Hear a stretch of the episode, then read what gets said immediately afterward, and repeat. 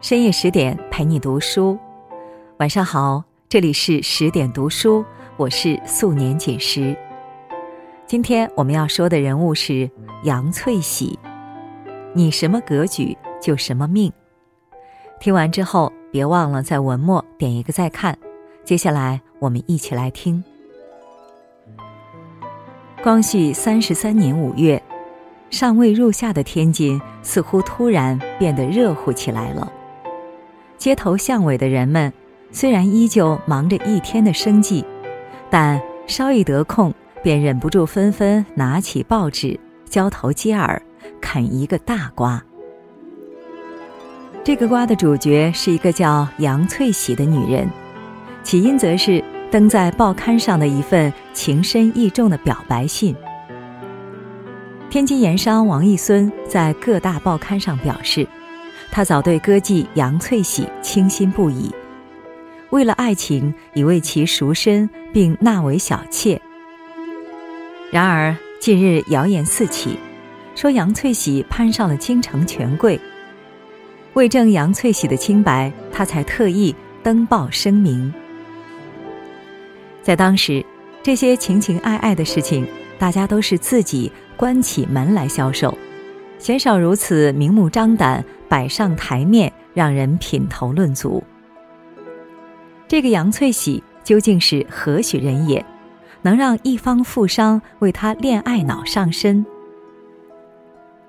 杨翠喜原本是一个苦命儿，她本来连个大名都不配有，就叫陈二妞。家里太穷，米都不够下锅。爹娘又何曾有心思为多出来的这张嘴取个好听的名儿呢？无非是把它卖给一家杨姓岳户换些口粮罢了。后来这家人为他改了名，叫了杨翠喜。儿时的遗弃与流离，使得杨翠喜的内心极度没有安全感。小小的他早已明白。只有一技傍身，才能站住脚跟。除了老天赐予的好嗓子，杨翠喜练戏极为刻苦。为了让眼神更灵活，她经常盯着天上的飞鸟，转动双眼，眼动身不动，一练就是几个小时。功夫不负有心人，十六岁的她已经成为了戏园头牌。只听锣鼓阵阵，戏台上杨翠喜款款挪来，柳腰盈盈，眼波流转，歌喉华丽，声声撩拨一众公子哥的心弦。这其中就有富商李家三公子李叔同。一日，李叔同放学途中，听得报童吆喝着。天津第一名伶杨翠喜沪上夺魁，一出石玉镯，令申城万人空巷。他不禁好奇，接过报纸一看，版心中央是一幅杨翠喜盛装出演的照片，图中人齿皓腮红，百媚千娇。从小对戏剧的痴迷，以及眼前图片中女子的光彩。让十七岁的李叔同不顾母亲规训，重新走进了戏园。戏台上杨翠喜的一颦一笑，就像三月芍药盛开在他的心房。从此，只要是杨翠喜的场子，李叔同每场必到。而杨翠喜在一众吵吵嚷嚷的叫好声中，自然也注意到了李叔同。有别于其他浪荡公子肆无忌惮的目光以及看戏时的大呼小叫，李叔同总是安静的欣赏，克制的鼓掌。这其中，杨翠喜读到了一种尊重。豆蔻年华，两颗心逐渐走近。李叔同总是等到戏散场后，挑着灯笼送他回家。在回家的这一路上。他们热烈的讨论着戏剧与唱腔。于杨翠喜而言，这个男子亦师亦友，尊重他的职业，欣赏他的才艺，实在是飘零身世中幸遇的良人。两人浓情蜜意之际，李叔同因事出差，暂离天津，忍不住把思念化成诗：“胭脂山上花如雪，胭脂山下人如月。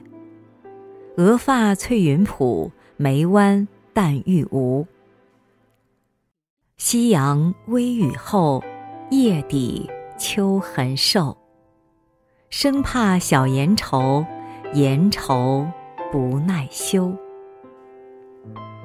李叔同认真的想过他们的未来，他希望能冲破母亲对家事的芥蒂，娶回这位梨园女子。然而他没想到，此时还有另外一人也盯上了杨翠喜。这个人是时任天津巡警道的段之贵。段之贵因为擅长察言观色，故而深得袁世凯的重用。此时，袁世凯被清政府任命为直隶总督。当时，小王爷在镇作为御前大使，往东三省考察，正巧路过天津。这在镇的来头可不小，他的父亲庆亲王奕匡是军机大臣。权势正盛，袁世凯自然想好好拉拢这位小王爷，于是他命天津段之贵好生招待。段之贵是个滑头，他打听到小王爷爱听小曲儿，于是想到了用美人杨翠喜作为突破口。果然，小王爷被戏台上的杨翠喜摄住了魂。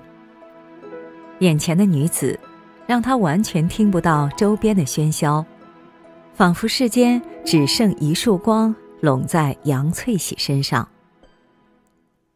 王爷的失神段之贵自然读懂了，他不惜下重本找富商借款，筹到万两黄金，为杨翠喜赎了身，并献给小王爷。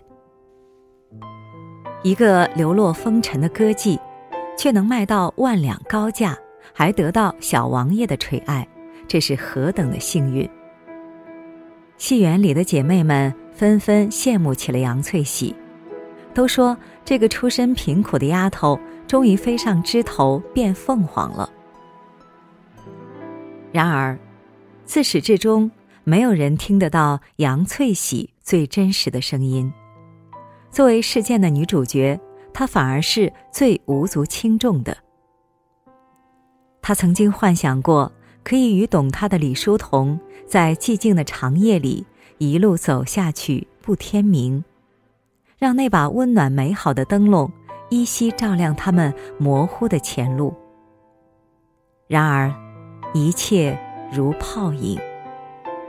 他在稀里糊涂中当了小王爷的妾，也断了李叔同的念。而段之贵却因此官升三级。但纸终是包不住火，此事被有心人弹劾上奏，慈禧大怒，下令彻查。饶是在朕多么宠爱杨翠喜，大祸当前，美色又值几分？杨翠喜被连夜送走，送给了垂涎她已久的王义孙当妾。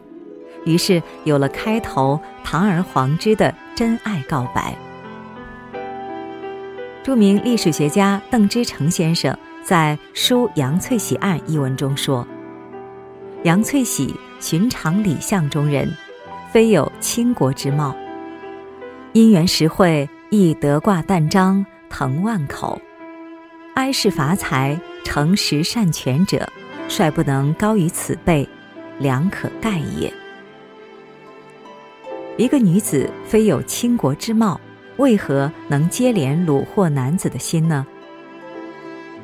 原因无他，才艺加持了女人的美色。杨翠喜最让人挪不开眼的时刻，就是戏台上的顾盼生姿，光芒四射。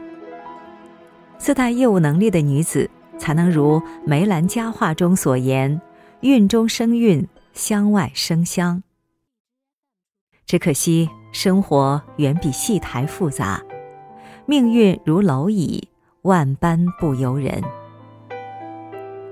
随着清政府倒台，袁世凯上位，段芝贵自然跟着鸡犬升天，志得意满。此时，被王义孙养在深宅大院的杨翠喜日益思念戏台。他喜欢台下一众人乌泱泱痴迷听戏的热闹，也享受在戏台上唯我独尊的成就感。终于，他找到了段芝贵。他并没有去深思，当初正因为段芝贵的溜须拍马，才让他与李叔同彻底没了缘分，也让他成了色会案丑闻的棋子。美人自己送上来，段芝贵自然顺水推舟。他开始带着杨翠喜出入各类交际场所，与官太太们曲意逢迎。杨翠喜通过自己擅长的惟妙惟肖的模仿表演，惹得一众妻妾们哈哈大笑。